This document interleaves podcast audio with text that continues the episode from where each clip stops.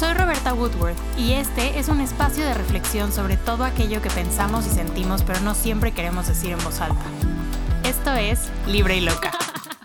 Hello, les doy la bienvenida a un nuevo episodio de Libre y Loca. Espero que estén muy bien. Hace un par de meses subí un video a mis redes que decía lo siguiente. Si eres una persona de principios, respetuosa, que honra su palabra, esa es tu reputación, y la gente lo sabe. Se espera que seas amable, comprensivo y educado porque por eso se te conoce.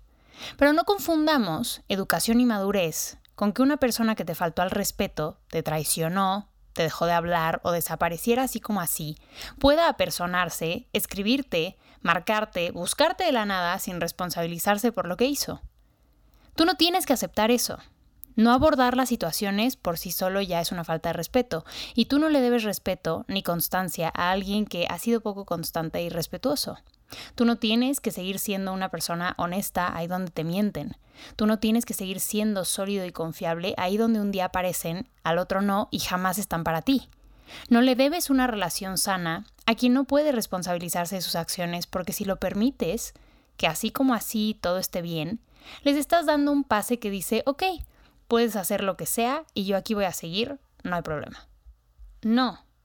Los límites son puertas y tú no tienes que dejar pasar a cualquiera solo porque venga a tocar. Eso es madurez emocional, eso es responsabilidad afectiva contigo mismo. Ahora, mucha gente entendió lo que quise decir, que no porque seas maduro tienes que darle 14 oportunidades a alguien porque te lo pida o escucharles y tener n cantidad de conversaciones solo porque esta vez te prometen que van a cambiar.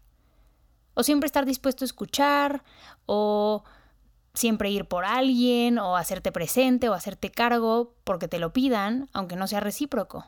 Y aunque tú no te puedas recargar en ellos o pedir apoyo cuando lo necesites, porque te han probado que no están. Hubo quien me dijo que el respeto es hacia uno mismo y hacia los demás, que somos lo que damos y damos lo que somos. Y no podría estar más de acuerdo. Jamás dije que hubiera ahora que ir mentando madres, cocinando venganzas, metiendo el pie y sacando la lengua. Por supuesto que no. En uno de los primeros episodios les dije que los duelos y la vida hay que enfrentarlos con educación, gracia y entereza. En pocas palabras, clase. Pero en el episodio 88 hablé de convertirnos en personas con tal responsabilidad existencial que existan consecuencias de relacionarse con nosotros. Consecuencias de ganar nuestra confianza puede ser obtener como resultado nuestra lealtad, amor, presencia, cariño, acceso a nuestra vida e historia. Pero de igual manera que las consecuencias por traicionarte o por herirte, obviamente basadas en la integridad, pues podrían ser revocar ese acceso. Y de eso iba ese video, porque veo mucha gente empática que trata, que hace el esfuerzo diario de comunicarse asertivamente, practica la escucha activa, trabaja en sus relaciones y de pronto está atorada en escenarios donde están disponibles para personas que solo les usan como espacio seguro y vienen y van a su conveniencia. Estas personas no saben cómo cortar un ciclo tóxico con un narcisista, por ejemplo, que plática tras plática seria les convence de que va a cambiar y no lo hace. O personas que de plano les hacen daño, pero no sé si en su inmadurez, o sea, ellos mismos no, lo entienden, los que, los que hacen daño, o de plano son súper cínicos y prefieren ignorarlo, pero vuelven como si nada. Y la persona empática, la persona que se está trabajando, le vuelve a abrir la puerta. Ahí es donde considero que el famoso ghosting es válido. Aunque en este caso ni siquiera sea ghosting. ¿Pero por qué le digo así? Porque se asemeja. Explico. Ghosting es un término anglosajón derivado de la palabra ghost, o sea, fantasma en inglés que hace referencia a la acción que lleva a cabo alguien de cortar todo tipo de comunicación con otra persona, o en otras palabras, la acción de desaparecer sin avisar y sin dar explicaciones de un día para otro. Cuando alguien ghostea a otra persona, está demostrando que carece de habilidades de comunicación y probablemente tiene algunos problemas de apego evitativo. Rehuye el conflicto, la confrontación y la honestidad. No sabe lidiar con sus decisiones porque es válido ya no querer ser parte de tu vida, pero si no puede expresártelo, implica que hay culpa, vergüenza o una desesperación por evitar la incomodidad que implica. Aún así, no lo hace correcto. Porque todos somos responsables en un 50% de nuestras relaciones. Sí, es verdad que no le debes nada a nadie, pero si has sido beneficiario del tiempo, el espacio emocional, mental o físico de una persona, porque convivieron tres horas, han salido cuatro veces, anduvieron dos años o tienen una amistad de una década, pues comunica que ya no quieres formar parte y ya. A la otra parte puede gustarle o no, ese no es el punto. Tú cumpliste con tu parte, fuiste sincero, directo y responsable emocionalmente. Así la otra persona puede transitar un duelo que no se basa en la incertidumbre total, que es lo que nos desquicia. O sea, mínimo, si te dicen puedes o no estar de acuerdo, pero entiendes que esa persona tomó su decisión y punto. Por eso lo primero que les quiero decir es que si les han gusteado, se tomen su tiempo para lidiar con ello, porque aunque realmente no pierdan nada, o sea, porque honestamente, ¿por qué querrías a alguien que no tiene el más mínimo vestigio de, esencia humana ni la capacidad de expresarse abiertamente en tu vida? Pues no, la verdad no lo quieres. Pero sí se siente horrible. Y es algo que, queramos o no, nos lleva a cuestionarnos pues, qué hicimos nosotros, qué tenemos mal para que eso haya ocurrido, porque nuestro cerebro está tratando de darle una razón lógica para poder acomodarlo, ¿no? Y procesarlo, para llenar los huecos de la duda que dejan. Pero, aún así, la realidad es que si alguien te gustea no tiene nada que ver contigo, tiene todo que ver con su falta de responsabilidad afectiva. Ahora, aquí va la siguiente parte, que no es ghosteo, pero se parece. Si has hablado con la persona antes y expresado que ya no quieres una relación, amistad, conexión, aún así te busca y tú ya no contestas, eso no es ghosting, porque ya expresaste, ya explicaste que se acabó. Es su decisión seguir buscándote. Tú puedes dejar de responder o bloquear o zanjar el contacto como quieras. Si la persona te ha probado una y otra vez que hay incoherencia en su actuar y decir, si te ha lastimado, si han tenido múltiples conversaciones y nada cambia pero siempre regresa y tú ya agotaste todas las vías de comunicación para hacerle entender lo que pasa, lo que quieres, necesitas o lo que te está haciendo daño, dejar de responder e irte de ahí en silencio no es ghosteo. Por ejemplo, es muy difícil conversar con un narcisista porque nunca va a aceptar las cosas que hace. O si las acepta, lo hará para ya darle borrón y cuenta nueva al asunto, darte la razón, prometerte algo, que no te enojes y mantenerte ahí. O sea, es puramente manipulación. ¿Cómo cortas este ciclo? En el que cada discusión termina en tú sintiéndote mal por reprochar algo o por sacarlo a colación. O sea, a veces tienes que irte en silencio porque tus palabras no van a cambiar nada. Si has agotado todas las vías de comunicación, se vale irse sin más. Si hablar nunca lleva a nada, a ningún cambio de comportamiento, a que alguien acepte y se haga cargo de sus acciones o palabras, si sabes que otra conversación solo va a ser desgastante sin llegar a una resolución, se vale irse sin más. Si ya estableciste que no quieres más nada y te siguen buscando, se vale irse, se vale ya no responder. Si una persona te insulta, te hiere, te hace daño, te hace mal, se vale irte, se vale ya no responder. No importa si regresan de rodillas a pedirte perdón, hay ofensas, y cada quien tendrá su criterio al respecto, que no tienen vuelta atrás, que no se curan con una conversación, que no valen décadas de amistad, que destrozan un vínculo. Les voy a poner dos ejemplos de cosas que he vivido en los últimos años y en las que entendí esta diferencia, ¿no? Porque yo les conté en la bitácora de Viena que ahora entendía el poder del silencio como respuesta. Y les voy a explicar por qué. Yo soy la primera en decir que las relaciones sanas requieren conversaciones incómodas. Por ende, soy la señorita Pláticas 3000. O sea, es muy difícil que ignore las cosas o decida no abordarlas porque creo que cuando algo no se habla, se encona la herida. Eso significa que se pudre, se vuelve más grande. Y ojo, no significa que, que yo tenga la razón. O sea, a veces cuando noto a alguien raro, pues exhorto, ¿no? Tener una conversación para que esa persona pueda abiertamente decirme a lo mejor si está enojada conmigo o si dice algo que le incomodara. O sea, busco un diálogo para que podamos conversar entre las dos partes. Y así resolver, porque si no, se van guardando resentimientos, estamos irritables, etcétera, etcétera. Pero bueno, también hay que tener en cuenta, ¿no? Que si una persona con la que tienes un vínculo no quiere tener la conversación correspondiente contigo, pues ahí no puedes hacer nada. Y creo que ahí vale la pena reflexionar si, si es una relación que queremos mantener, porque si a la hora de la hora no se hablan las cosas y no se solucionan los problemas o no se encuentran puntos medios, pues, ¿qué estamos haciendo? ¿No? Pero bueno, en la bitácora de Marruecos les conté por qué terminé yendo sola a ese viaje. Quien no la haya escuchado, se lo resumo. Planeé un viaje con una amiga, hablamos de ese viaje meses, le enseñé la ropa que compré para irme, me enseñó lugares que había visto para tomarnos fotos, teníamos un itinerario, o sea, pasaba el tiempo, se iba acercando el viaje y nosotros hablábamos de ello, planeábamos, confirmábamos la compra de los boletos, eh, la copié en ese correo donde ya le mandé mis pases de abordar y confirmación a la agencia, confirmando el viaje, todo. Tres días antes de irme, me dice que no compró nada y que no va a poder ir. ¿Y yo qué? la razón, según se había replanteado cosas de nuestra amistad desde hacía ya un par de meses. Ahora, lo único que pasó un par de meses atrás es que yo le había dicho que había conocido a un niño que me había llamado la atención y poco después ella empezó a salir con él. Ahora aquí el problema no es ese, porque él y yo jamás salimos, no éramos nada, o sea, platicamos en una fiesta, me cayó bien, pero ya. El problema para mí fue que le conté de esta persona a mi amiga. Después alguien más me dijo, ay, tu amigo tal y tu amiga tal estaban en una boda, ¿no? O sea, se conocieron en tal evento. Y cuando le pregunté al respecto, que aparte le pregunté como, oye, ya conociste a fulano del que te conté, o sea, yo en la luna, ¿no? Me dijo que no. Y luego fue como, bueno, medio platicamos, pero no mucho. Y yo, ah, ok, pasó. Y después me entero que están saliendo. ¿Qué veo yo ahí?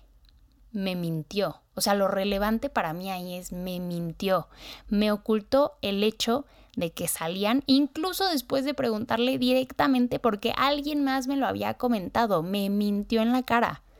Para mí esa es una falta de respeto innecesaria, sobre todo por el tipo de relación que teníamos. No tiene nada que ver con el niño, repito, tiene todo que ver con que mi supuesta mejor amiga de años no pudiera decirme la verdad. Pasó, le dije ok.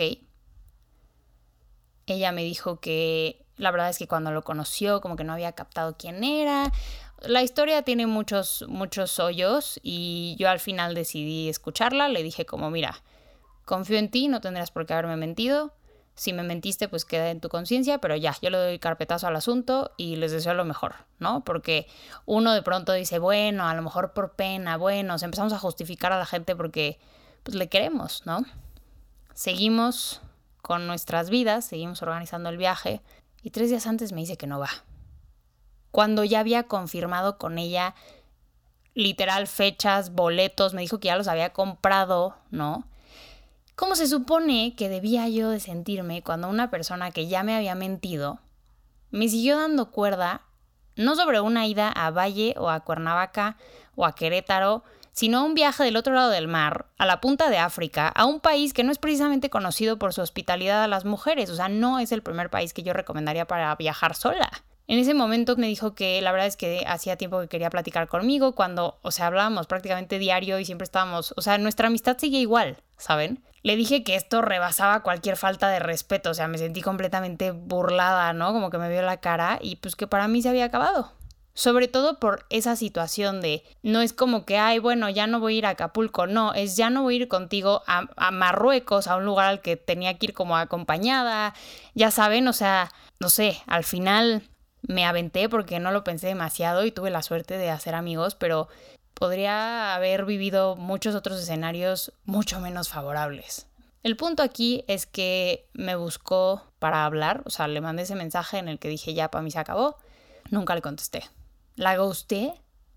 No, cerré el ciclo, dejé de desgastarme. Entendí que el silencio puede ser una respuesta y que a veces las palabras y las oportunidades sobran, porque ¿qué tipo de amistad quedaba después de tanta mentira y, y sin razón? Y tampoco hacerse cargo de ellas, porque jamás recibí una disculpa por ninguna de las dos cosas, solo justificaciones. Relato número 2. No sé si recuerdan el episodio 58, precisamente sobre decisiones difíciles y conversaciones incómodas. en el que les contaba que había salido con alguien que al final resultó no estar listo para una relación. Bueno, después de eso hubo contacto cero, seis meses después me buscó proponiéndome un café para ponernos al corriente y tratar de construir una amistad. Dado que no terminamos mal, accedí. Pero desde el momento uno fue súper evidente que había más que una amistad ahí. Aún así, lo dejé fluir. O sea, claro que tenía curiosidad de ver a dónde iba, ¿no? Hablábamos más que cuando salíamos, todo era más directo, más honesto. Dije, si yo he cambiado en seis meses, igual y él también. Y bueno, hay obvio tantos mitos y tantas historias y tantas personas que se reencuentran en mejores momentos en su vida, que, pues, no sé, yo me abrí a las infinitas posibilidades. Un día, después de estar platicando ya un par de semanas, nos vimos en un bar saliendo de trabajar para hacer catch-up, o sea, ponernos al corriente. La plática fluyó súper bien las primeras dos horas, al punto que literal pensé, o sea, es obvio que hay algo aquí, pero hey, nadie ha cruzado ninguna línea, creo que sí podemos ser amigos. Y no acababa yo de formular esa oración en mi cabeza cuando de pronto me dice, he estado pensando mucho en por qué no funcionamos. No, literal dije, no, no voy a jugar este juego.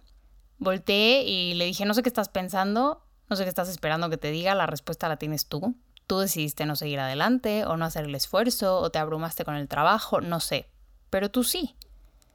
Me dijo que lo pensaba constantemente, pero que una relación no estaba ahorita en sus planes porque quería que lo transfirieran, pero que quería estar conmigo y lo traía en la cabeza. O sea, paréntesis, claramente el señorito estaba tratando de pescar un no pasa nada, no, no seamos nada oficial o no sé. La verdad no le quiero dar tanto crédito porque no me parece que tenga la capacidad de ser tan maquiavélico. Es un perfil más evitativo, ansioso, que se ofusca con facilidad y que claramente no está en el nivel de madurez que se requiere para construir algo ahorita.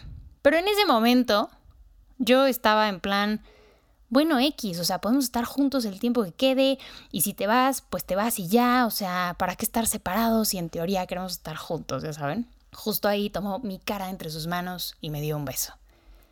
A partir de ese momento, el lenguaje corporal cambió 180 grados. O sea, me daba la mano, me besaba la mano, me tocaba la cara. Éramos lo que alguna vez fuimos. Ojo, aquí vale la pena mencionar que ustedes no están para saberlo, ni yo para contarlo, pero soy demisexual. O sea, Solo siento atracción física por gente que me atrae emocional y mentalmente. En pocas palabras, no me gusta que me toquen. O sea, no cualquier rando me puede poner la mano en la cara o darme un beso en la frente. O sea, no. Esos gestos a mí me parecen muy íntimos emocionalmente. Salimos del bar, tomados de la mano. Me acompañó a mi coche y le dije, pues, ¿qué procede? y en un movimiento me soltó la mano, dio un paso para atrás y me dijo que no sabía que no estaba esperando que eso pasara esa noche, que pues que no sabía que tenía que pensar. Híjole, o sea, no tiene idea cómo me sentí. Le dije que aquí estaba jugando, que era la segunda vez que me buscaba y me dejaba parada con mi corazón en la mano ahí a media calle. O sea, ¿qué onda, no? Me dijo que para él no, no era un juego, pero que sentía que no me podía ofrecer todo lo que yo quería, y entonces le pregunté que, que por qué, ¿no? Que si estaba saliendo con alguien más o quería salir con alguien más o, o qué. A esto respondió que no. Que era simplemente el hecho de que se iba, pero que lo pensáramos. Que quería pensar y que quería que yo lo pensara y me fui. En el coche me di cuenta de que realmente nada había cambiado. La decepción que sentí seis meses antes solo se arraigó y decidí que no tenía más que decir al respecto. Esa ambivalencia, esa falta de intención, esa falta de responsabilidad afectiva, o sea, nada de eso va conmigo. Pero por si las dudas, el universo, porque qué bruto, les digo, o sea, la era de la despreocupación, todo pasa por algo, el universo me puso una señal bien clara. Y es que al día siguiente fui a desayunar con un amigo, terminando empezamos a caminar, yo llevaba a Himmel, que es mi, mi perro, y vimos a este cuate en la terraza de un restaurante besándose con otra chava. O sea, no habían pasado ni 24 horas de que nos habíamos visto y habíamos tenido esa conversación y ya estaba ahí. Yo tenía clarísimo desde la noche anterior que que ese rollo no tenía futuro, pero obviamente se me cayó el corazón a los pies. O sea, soy un ser humano y soy sensible y, y, me dolió, ¿no? Ahora, la Roberta hace cuatro años se hubiera ido corriendo a su coche a tener un ataque de ansiedad, pero la Roberta de hoy decidió tomar asiento en una mesa justo enfrente y de pronto, casualmente, nuestros ojos se cruzaron. O sea, no lo busqué, fue todo muy natural. Se le cayó el tenedor que estaba sosteniendo se paró en friega y se encaminó a mi mesa. Hola, Ro, ¿cómo estás? Literal, solo respondí, ¿estás en una cita? Me dijo que sí. Y yo, ok, pues vete, no la dejes esperando. Así, con esta voz con la, con la que les estoy hablando ahorita. Se quedó ahí parado. Tuve que decirle que se fuera dos veces más. Ahora, ¿cómo se vería la escena que el gerente del lugar me trajo una limonada y me dijo que era cortesía de la casa? Cuando la, puso en la mesa, como que dijo en voz bajita, así me preguntó si era mi güey. Obviamente no di explicaciones, no dije nada, solo le agradecí la limonada. Me quedé ahí los 15 minutos que me tomó tomarme esa limonada, aunque lo tuviera a dos mesas de distancia. Me paré y me fui. Una disculpa a la chava con la que estaba porque debe de haber sido un momento súper incómodo porque era evidente que algo extraño estaba pasando, pero pues ya, o sea, no es como que yo iba a pararme a decirle algo ni nada, ¿no? yo creí que nunca más iba a saber de él. ¿Con qué cara me iba a hablar después, no? Pero a la semana me escribió para felicitarme por el episodio 78 que grabé con Odín Dupeirón y pues buscando hablar conmigo. Perdonen mi francés, pero literal le contesté, jajaja, ja, ja, no mames. O sea, no. Y me escribe, ¿qué es esta respuesta? Oye, el otro día pasé por este restaurante que me habías dicho, se ve increíble. O sea, ¿qué? Yo decía, no es posible, no le contesté. Me escribió días después preguntándome si tenía tiempo el fin de semana para vernos, no respondí. Volvió a escribir diciendo que no había escuchado nada de mí, que si podíamos vernos, no respondí. Volvió a escribir para felicitarme en mi cumpleaños. Debo comentar que un día tarde, igual que cuando salíamos, que se le olvidó, momento en el que yo debería de haberlo mandado a la fruta en ese entonces, pero esa es una historia para otro día. Me felicitó, pero luego me puso, aunque ya no hablemos, espero que estés muy bien, o algo así. O sea, ahí nada más me reí, claramente no le respondí. O sea, esa era como una patada de ahogado para incitar una reacción, ¿no? ¿Por qué la insistencia en hablar? Claramente pasó algo malo, ¿no? ¿Por qué la resistencia a hacerse cargo de ello? A admitirlo. Y aún así, aunque lo hubiera hecho, ¿qué, o sea, ¿qué me iba a decir en esa plática? ¿Qué iba a ganar yo yendo a un café o, o tomándole una llamada? O sea, yo sé que algunos de ustedes pensarán, bueno, ¿por qué no le escribes que ya no te escriba? Porque ya no tengo nada más que decir. Porque se murió el rollo. Porque estuvo fatal lo que hizo, ¿no? O sea, no tengo que escribirle eso para que entienda, no, no es mi responsabilidad dejárselo claro, hacérselo ver. Tenemos un problema si él no lo ve, que claramente no lo hace o, se hace. Pero de esta interacción yo no necesito más pruebas de que ni era para mí, ni estaba listo y que por fin en mi vida ya no me siento responsable de los demás y ya puedo controlar mi complejo de, Salvador que antes quería enseñarle a todo el mundo cómo actuar y explicarle las cosas. o sea, les digo, a la fecha no sé si es tremendamente cínico o no tiene idea de qué pasó, pero no es mi problema. Y aquí creo que es más que válido el silencio. Es muy poderoso darte cuenta de que tú tienes poder sobre cómo respondes ante la vida. La vida pasa, no tenemos control sobre eso, pero, pero las respuestas ante lo que pasa los éxitos o fracasos no son cuestión de suerte, son por determinación e intención o la falta de ello. Lo mismo el romper un patrón, sanar una herida, cerrar un ciclo. Tú decides a quién ves, a quién le respondes, a quién dejas entrar a tu vida, a quién sacas, a quién le pones un límite o a quién no. Incluso la pasividad por la que a veces optamos es una decisión de no actuar. Claro, tiene muchas razones, miedo, inseguridad, o sea, todo esto es un proceso de aprendizaje, ¿no? Pero se los quiero poner aquí en, en claro para que cada uno pueda pueda reflexionar y hacer conciencia de ello y a lo mejor ver en qué etapa del proceso está, pero de que tienes poder de decisión lo tienes. Y la cuestión es esta, recordarlo. Si algo no te gusta, ya cómo se está dando o cómo pasó o qué te hicieron, quítale el único poder que tiene, tu atención. Y si ya no hay más que decir y nada más que intentar, recuerda que tienes toda la libertad de irte en silencio y en paz. Deja que la gente te pierda. Déjalos con la responsabilidad de ya no tenerte, porque invertir tu tiempo en tratar de probar tu valor en la vida de la gente es desgastante. Libérate de tener a personas que en tu vida no te están dando lo que necesitas o el tipo de vínculo que quieres y te hace bien personas que no saben o no tienen interés en cuidarte, personas que no tienen la capacidad de hacerlo, déjalos, déjalos que te pierdan y tú también date la oportunidad de liberarte para que pueda llegar a algo mejor.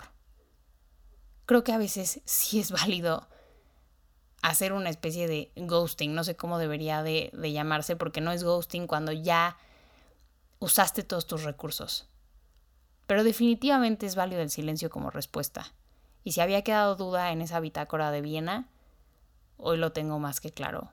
Y bueno, espero que este episodio les sirva si están en una situación en la que no saben si volver a abrir la puerta o, o, cómo irse, o si es malo eso, dejar de responder por, por salud mental. No, no lo es. Tú vas primero. Espero que este episodio les haya gustado.